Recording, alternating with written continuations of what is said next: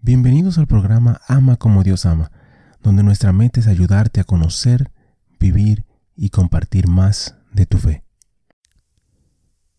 Ven Espíritu Santo, llena los corazones de tus fieles, enciende en ellos el fuego de tu amor. Envía tu Espíritu y todo será creado, y renovarás la faz de la tierra.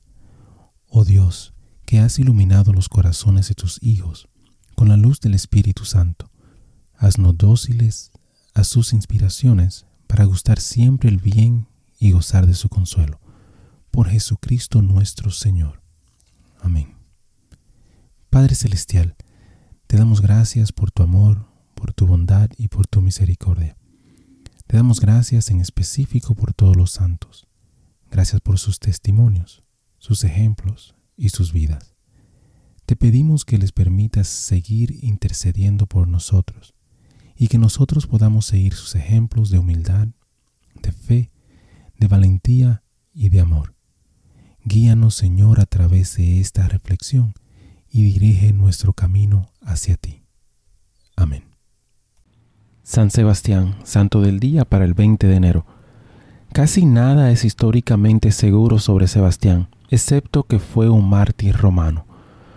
Fue venerado en Milán incluso en la época de San Ambrosio y fue enterrado en la Vía Apia, probablemente cerca de la actual Basílica de San Sebastián. La devoción a él se extendió rápidamente y se lo mencionan en varias martirologios desde el 350. La leyenda de San Sebastián es importante en el arte y hay una vasta iconografía. Los eruditos ahora coinciden en que una fábula piadosa hace que Sebastián ingrese al ejército romano porque sólo allí podría ayudar a los mártires sin despertar sospechas. Finalmente fue descubierto, llevado ante el emperador Diocleciano y entregado a los arqueros para que lo mataran a tiros.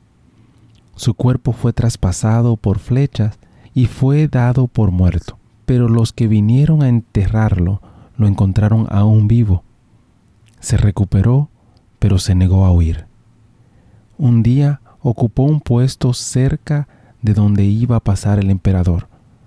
Abordó al emperador y lo denunció por su crueldad con los cristianos. Esta vez se ejecutó la sentencia de muerte. Sebastián fue asesinado a palos. Fue enterrado en la vía Apia, cerca de las catacumbas que llevan su nombre. Reflexión.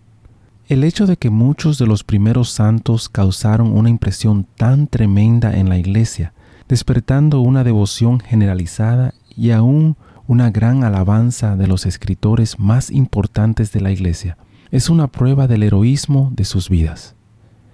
Como se ha dicho, las leyendas pueden no ser literalmente ciertas. Sin embargo, pueden expresar la esencia misma de la fe y el coraje evidente en la vida de esos héroes y heroínas de Cristo.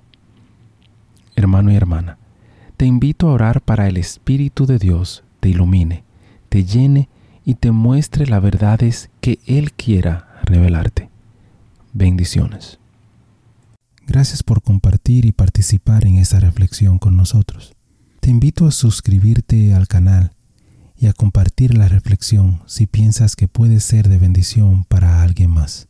Que Dios te bendiga y te ayude a ti y a tu familia. Muchísimas gracias por escuchar el episodio. Eh, te pido y te invito a que si te gustó el programa, si te gustó el episodio, si te gustó eh, la charla, que lo compartas. De igual manera te pido y te, te ruego que ores por nosotros, que ores por este ministerio. Y que si te gusta también que puedas buscar en nuestra página, visita nuestra página amacomodiosama.com, nuevamente amacomodiosama.com, para encontrar artículos, canciones y oraciones, las cuales espero en Dios que te ayuden a conocer, a vivir y a compartir tu fe. Bendiciones, que Dios te acompañe hoy y siempre.